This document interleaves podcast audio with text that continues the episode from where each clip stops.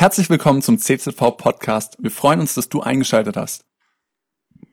Also ich freue mich, dass ich heute Morgen hier vorne stehen darf und ein, ja, ein Stück Leben mit euch teilen darf, dass ich euch auf meine Reise ins Gebet mitnehmen darf.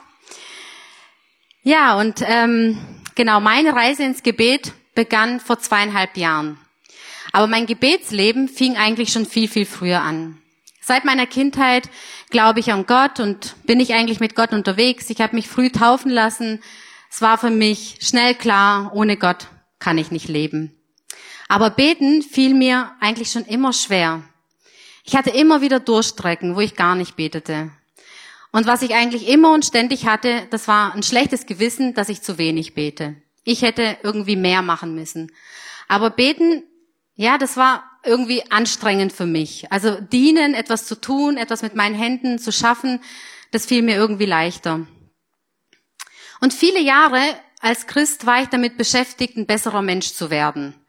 Ich übte mich in Hilfsbereitschaft, in Gastfreundlichkeit, ich war nett zu allen und versuchte einfach ein gutes Leben zu führen. Aber ich merkte, dass, ja, dass es keinen Unterschied macht. Es gibt viele Leute, die ohne Gott leben und, äh, ja, die sind auch hilfsbereit und auch nett und ja, und irgendwie merkte ich, es macht als mein, ja, dass es keinen Unterschied macht. Und dann fing ich an, auf die Straße zu gehen, für Menschen zu beten. Ich fing an, meiner verlorenen Verwandtschaft Briefe zu schreiben und ihnen, ja, zu schreiben, wie sehr sie Jesus brauchen. Und ja, ich nahm meinen Auftrag sehr ernst. Und ja, ich bekam auch Anerkennung dafür. Und ich selber konnte mir auch auf die Schulter klopfen und sagen, ja, das machst du richtig gut. Also andere machen schon weniger. Gell? Aber was ich trotzdem gemerkt habe, war, es brachte keine Frucht. Ja, also ich tat viel, aber es kam irgendwie nichts dabei raus. Und ich merkte, irgendwie wurde ich nicht satt davon und ich blieb innerlich irgendwie leer. Und so, ja, fragte ich mich, was ist das Geheimnis von einem erfüllten Christseins?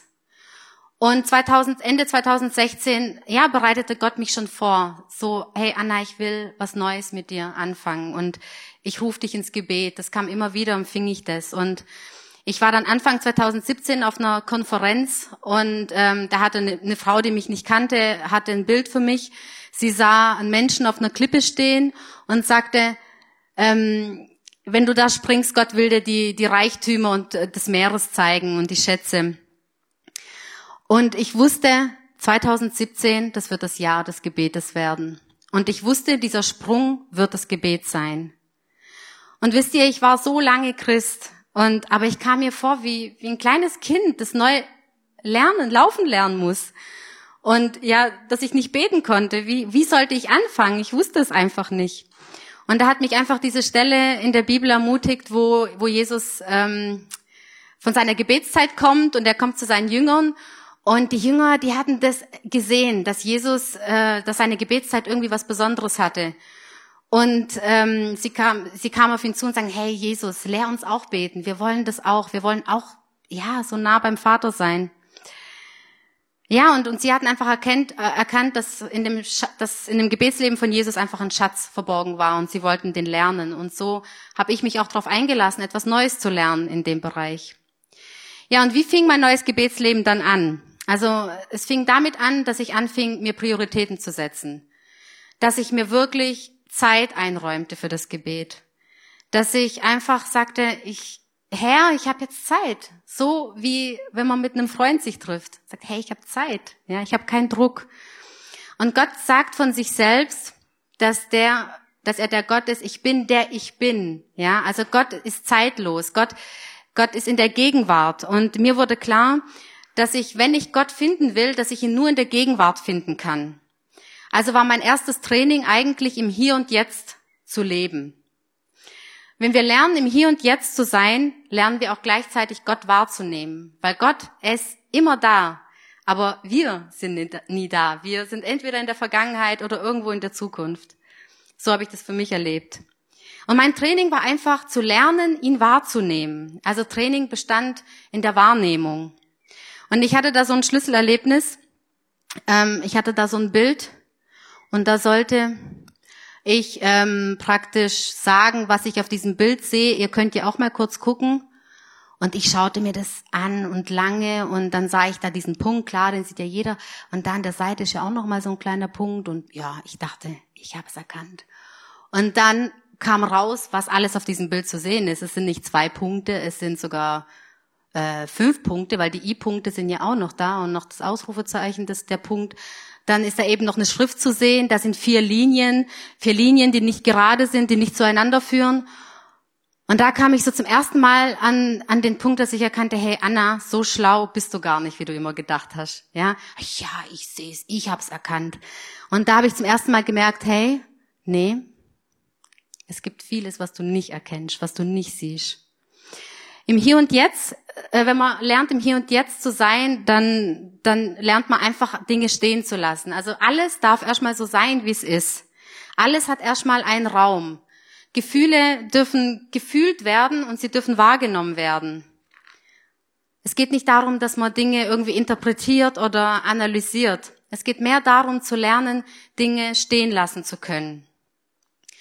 Und ich nahm mir Zeit, in die Natur zu gehen. Ich nahm mir Zeit, einfach die Dinge, die um mich herum sind, in der Natur einfach wahrzunehmen. Und ich merkte, dass ich kalt war, dass ich gleichgültig war ja, dass mich wirklich, ja, nichts in Staunen brachte. Ja, und dann nahm ich mir Zeit, meinen Körper wahrzunehmen. Ich setzte mich auf einen Stuhl, öffnete meine Hände und versuchte das 15 Minuten lang auszuhalten. Und ich merkte, wie getrieben ich war. Ja, es fiel mir so schwer, 15 Minuten einfach nur still zu sein. Und ich habe auch nichts gefühlt. Jetzt in der Atmung, das war das Einzigste, wo ich dann ja einfach Ruhe finden konnte, wenn ich die wahrnahm. Ja, und dann fing ich an, ja, Menschen wahrzunehmen. Ich fing an, ja, zu hören, was Menschen sagen. Ich wollte lernen, zuzuhören. Und ich merkte, das fiel mir so schwer. Entweder war ich total gelangweilt von dem, was der andere gesagt hat, oder ich wollte unbedingt mein eigenes loswerden. Hey, ja, meine Meinung muss auch raus und ich muss auch was sagen, ja. Und das war so, ja, einfach so krass, das so zu sehen. Und, und da war ich an den Punkt gekommen, wo ich zum ersten Mal, glaube ich, in meinem Leben so ein bisschen mit meinem Innersten in Berührung gekommen bin. Hier spürte ich zum ersten Mal in meinem Leben, dass ich Dinge nicht mit guten Vorsätzen ändern kann. Dass ich nicht einfach sagen kann, morgen staune ich mehr. Morgen kann ich besser zuhören. Das funktio funktionierte in diesen Fällen nicht. Und da wurde die Frau am Brunnen für mich so eine Begleiterin. Jesus sieht tiefer. Er weiß es. Er weiß, er kennt ihr Leben. Und er begegnet dieser Frau mitten im Chaos ihres Lebens. Ohne Wertung. Es ist erstmal so, wie es ist. Er schickt sie nicht weg und sagt, ändere dein Leben, regel deine Beziehungen und dann komm wieder, sondern er sieht sie und er sucht die Begegnung mit ihr mitten in ihrem Chaos und sie wird glücklich dabei. Wenn wir mit uns selbst in Berührung kommen, werden wir mit der Realität konfrontiert. Gott kam in mein Haus in mein Innerstes. Und wir betraten für mich neue Räume. Er zeigte mir anhand von Persönlichkeiten, wer ich bin. Ich lernte die Perfektionistin kennen, die Richterin, das kleine Mädchen, die starke, die rebellische, die untreue, die hilflose und die verlassene anerkennen. Jesus sagt, ihr werdet die Wahrheit erkennen und die Wahrheit wird euch frei machen. Und das erlebte ich in diesen Zeiten. Gott kam und sprach eine neue Identität in diese Rollen. Die Perfektionistin durfte erkennen, dass sie geliebt ist, auch wenn sie Fehler macht. Ja, sie darf Fehler machen. Sie ist angenommen, wie sie ist. Ihr Wert hängt nicht von Leistung ab. Die Richterin durfte die Last, alles bewerten und beurteilen zu müssen, loslassen. Ja, so viele Sorgen fielen von ihr ab. Sie muss nicht mehr kontrollieren und manipulieren. Das kleine Mädchen bekam die Liebe, die es brauchte. Sie wurde versorgt. Die Starke durfte schwach werden. Die Rebellische durfte sich unterordnen und fand Ruhe. Die Untreue erfuhr Barmherzigkeit. Die Hilflose durfte sich fallen lassen in starke, rettende Hände. Und die Verlassene bekam einen Namen. Eine weitere Erkenntnis war, dass ich erkannte, wie es in meiner Beziehung zu Gott wirklich stand. In Matthäus 25 ab 35 lesen wir, ich bin nackt gewesen und ihr habt mich gekleidet. Ich bin krank gewesen und ihr habt mich besucht. Ich bin im Gefängnis gewesen und ihr seid zu mir gekommen. Dann werden ihm die Gerechten antworten und sagen, Herr, wann haben wir dich hungrig gesehen und wann haben wir dir zu essen gegeben oder durstig und haben dir zu trinken gegeben? Wann haben wir dich als Fremden gesehen und haben dich aufgenommen oder nackt und haben dich gekleidet? Wann haben wir dich krank oder im Gefängnis gesehen und sind zu dir gekommen? Und der König wird antworten und zu ihnen sagen, wahrlich ich sage euch, was ihr getan habt an einem von diesen meiner geringsten Brüdern, das habt ihr an mir getan. Also ich erkannte, meine Beziehung zu Gott und zu mir und zu meinen Mitmenschen waren nicht trennbar voneinander. Meine Beziehung zu Gott, die war prüfbar.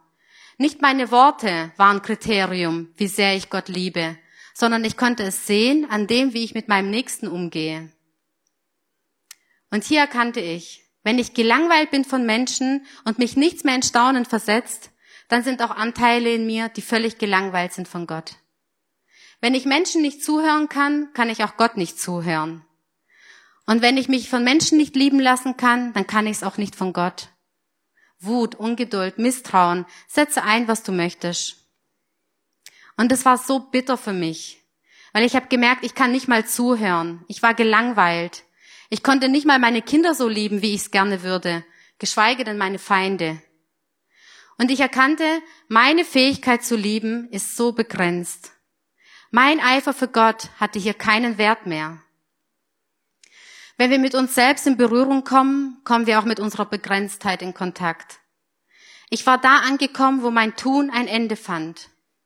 Ich war aus meinem Sicherheitsnetz gefallen meine guten Werke, mein Eifer, es so gut machen zu wollen, gaben mir keinen Halt mehr. Ich erkannte, auf das, auf was es wirklich einkommt, habe ich keinen Einfluss. Und eines Tages kam ein Gesetzeslehrer zu Jesus und fragte ihn, was müssen wir tun, um das ewige Leben zu bekommen? Und Jesus fragt ihn, was im Gesetz steht. Ja, und der Lehrer, er wusste es. Und ich wusste es auch. Du sollst den Herrn, deinen Gott lieben, von ganzem Herzen, mit ganzer Hingabe, mit all deiner Kraft, mit deinem ganzen Verstand und du sollst deine Mitmenschen lieben wie dich selbst. An diesem Gebot, am wichtigsten Gebot, gescheitert, durchgefallen. Hier halfen keine guten Vorsätze mehr. Liebe kann man nicht machen. Und die Perfektionistin erhob ihre Stimme. Was bist du für ein Christ? Du elender Versager. Ich konnte weder lieben noch mich lieben lassen. Und es blieb nur eins zu sagen, es ist, wie es ist. Das ist die Realität. An dieser Stelle erkannte ich, dass ich einen Retter brauchte. Ich fiel aus meinem Sicherheitsnetz direkt in seine Arme. Sein Name gab mir Halt. Ich betete seinen Namen. Christus Jesus. Christus bedeutet von Gott gesandt. Jesus bedeutet Retter. Es ist unsere Begrenztheit, die uns zu Jesus führt. Im Anschluss an diese Begebenheit mit dem Gesetzeslehrer erzählt Jesus das Gleichnis vom barmherzigen Samariter. Und ich erkannte, dass ich die Verwundete war, die am Wegrand liegen gelassen wurde. Ich war eine Verwundete der Liebe. Und Jesus kam und goss Öl und Wein auf meine tiefen Wunden meiner Lieblosigkeit. Er nahm mich mit auf seinen Esel und brachte mich an einen sicheren Ort. Er würde alles bezahlen und den Schaden wieder gut machen. Es kam die Zeit, wo mein Tun ein Ende fand. Jesus tat. Er bezahlte. Ich musste es einfach nur geschehen lassen. Mit dem Sündenfall ging die Fähigkeit zu lieben und sich lieben zu lassen kaputt. Und damit kam das Leid auf diese Erde. Mit der Sünde kam die Unabhängigkeit in diese Welt und wir lernten uns Liebe zu holen aus anderen Quellen. Quellen, die keine sind. Und ich selbst habe so viele Quellen angezapft, dass ich viel drüber sagen könnte. Nach der Geschichte mit dem barmherzigen Samariter kommt die Geschichte von Maria und Martha. Maria zu Jesu Füße Martha schwer beschäftigt. Maria hatte erkannt, wie unendlich bedürftig sie ist. Sie konnte nicht anders. Sie hatte dieses tiefe Loch in sich, das nur Gott füllen konnte. Sie machte sich verletzlich, indem sie nicht auf das sah, was andere von ihr dachten. Maria hatte erkannt, ich brauche einen Retter, ich brauche Heilung. Jesus war ihr barmherziger Samariter. Maria ging einen einsamen Weg. Wenn wir mit uns selbst in Berührung kommen, werden andere das nicht verstehen. Martha, ihre Schwester, verstand es nicht. Der Druck, der Widerstand, er kommt aus der eigenen Familie. Menschen finden das anstrengend und unnötig, wenn Menschen über ihre Schwächen reden. Es drückt irgendwie die Stimmung. Wir kleben einfach Stärke über unsere Schwachstellen und denken, dass sie dann weg sind. Aber Schmerz will gefühlt und angeschaut werden. Erst dann können wir ihn loslassen. Wir wollen das Leid nicht sehen. Wir wollen keinen Schmerz spüren. Wir wollen nicht leiden und wollen das andere auch nicht leiden. Wir reden ihn weg. Wir geben ihm keinen Raum. Aber wo kein Schmerz ist, da ist keine echte Reue. Und nur in der echten Reue können wir Gottes Barmherzigkeit erfahren.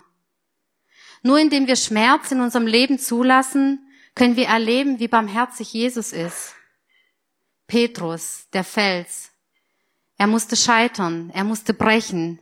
Ja, er musste leiden, um Jesus seine Barmherzigkeit zu erleben. Innere Leiden bringen Herrlichkeit. Jesus musste leiden, um verherrlicht zu werden. Wenn wir mit uns selbst in Berührung kommen, werden wir gleichzeitig mit dem Schmerz in Berührung gebracht, den die Sünde hinterlassen hat. Es ist die Liebe, für die der Mensch geschaffen wurde. Bevor es die Welt gab, bevor es dich gab, gab es ihn. Vater, Sohn und Heiliger Geist. Ihr Wesen ist Liebe. Es fehlte ihnen nichts. Ihr Glück war es einfach, sich einander zu verschenken. Und aus diesem Überfluss an Liebe sagt Gott, lasst uns Menschen machen, an die wir uns verschenken können. Der Mensch ist das Produkt überfließender Liebe. Es brach dem Vater das Herz, dass die Menschen nicht mehr wussten, wie geliebt sie sind. Er sah, wie sich die Menschen Mauern um ihre Herzen bauten. Es sollte keiner sehen, wie viel Schaden die, Sünde hinterlassen hat. Wie Adam und Eva ihre Nacktheit verdeckten, so schützen wir uns vor Verletzbarkeit und vor dem Schmerz. Lieben kostet alles. Jesus machte sich vollkommen verletzlich dort am Kreuz.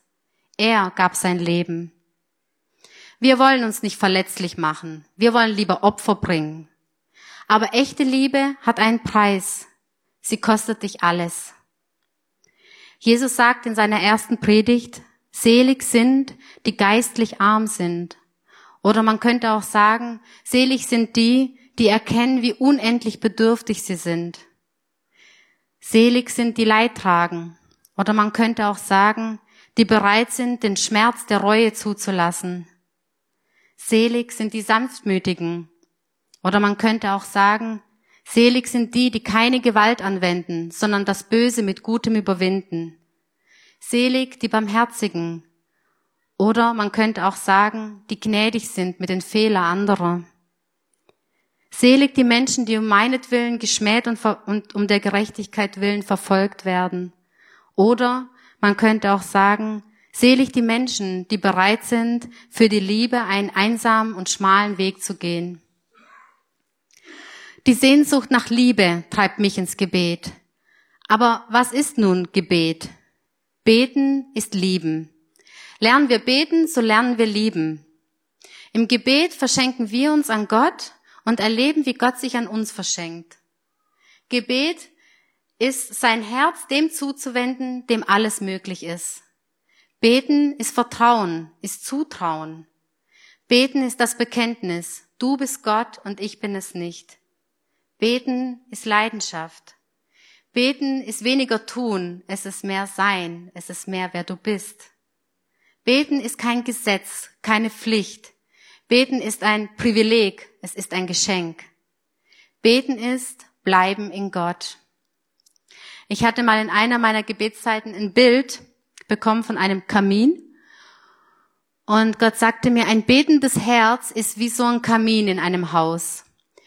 Und die, wo in diesem Haus leben, ja, die bekommen die Wärme und das Licht. Und das, was nach außen tritt über den Kamin, ändert die Atmosphäre in der ganzen Umgebung. Also du kannst die Atmosphäre in deinem Haus und in deiner ganzen Umgebung verändern, wenn du erkennst, welche Kraft ein betendes Herz hat. Was ist die Frucht des Betens? Die Frucht des Betens ist Hunger nach Liebe. Ich realisiere meine Bedürftigkeit und, und finde Erfüllung des Lebens in der Liebe. Eine Frucht ist Hunger nach Gerechtigkeit. Gottes Liebe soll ihren Platz in dieser Welt finden. Eine Frucht ist Hunger nach Barmherzigkeit, die Gabe, den anderen zu verstehen und mitzufühlen. Eine Frucht ist Hunger nach Frieden. Der Botschaft der Versöhnung muss Raum gemacht werden. Eine Frucht ist Freiheit. Ich bin nicht mehr abhängig von Menschen, Gemeinde oder Umstände. In Gott finde ich Ruhe. Eine Frucht ist Selbstlosigkeit. Ich schaue nicht auf mich, sondern ich sehe, was der andere braucht. Eine Frucht ist Dienen an den Gott, an, an den Ort, wo Gott uns hinstellt. Maria, die zu Jesu Füßen, manche denken, sie wäre faul gewesen, weil sie nur da saß. Zumindest dachte Martha es. Aber in der Geschichte von Lazarus können wir noch viel über die beiden lernen. Jesus kommt zu spät. Lazarus ist tot. Martha hört, dass Jesus kommt und läuft ihm entgegen und sagt zu Jesus, wenn du da gewesen wärst, wäre mein Bruder nicht gestorben. Nachdem Jesus mit ihr gesprochen hatte, läuft sie zu Maria nach Hause. Und in Johannes 11, Vers 29 können wir lesen. Und als sie das gesagt hatte, ging sie hin und rief ihre Schwester Maria und sprach heimlich zu ihr, der Meister ist da und ruft dich. Als Maria das hörte, stand sie eiligst auf und kam zu ihm. Also Jesus hatte das nicht gesagt. Er hat sie nicht rufen lassen. Aber Martha wusste, wenn Jesus etwas sagt, dann geht Maria. Und Maria geht auf Jesu Wort hin. Und eine weitere Frucht ist Autorität. Und da lesen wir weiter. Maria kommt dann zu Jesus gelaufen. Und in Johannes 11, 32 können wir lesen, als nun Maria dahin kam, wo Jesus war, und sah ihn, fiel sie ihm zu Füßen und sprach zu ihm, Herr, wärst du hier gewesen, mein Bruder wäre nicht gestorben. Maria sagt das Gleiche, was auch Martha gesagt hat. Herr, wärst du hier gewesen, wäre mein Bruder nicht gestorben. Aber seine Reaktion lesen wir in Vers 33, als Jesus sah, wie sie weinte und wie auch die Juden weinten, die mit ihr kamen, war er tief bewegt und erschüttert. Also es macht einen Unterschied, wie wir zu Jesus stehen. Mein Gebet hat den Hunger nach Liebe geweckt. Ich erkannte, dass Liebe nicht auf Knopfdruck funktioniert. Liebe muss wachsen. Lieben lernen bedeutet, sich auf eine Reise einzulassen mit dem besten Lehrer, den es gibt, Jesus selbst. Ich mache mich abhängig und ich ordne mich unter. Wenn ich bete, dann sage ich, Du hast alles getan. Du bist mir nicht schuldig. Ich verschenke mich bedingungslos an dich.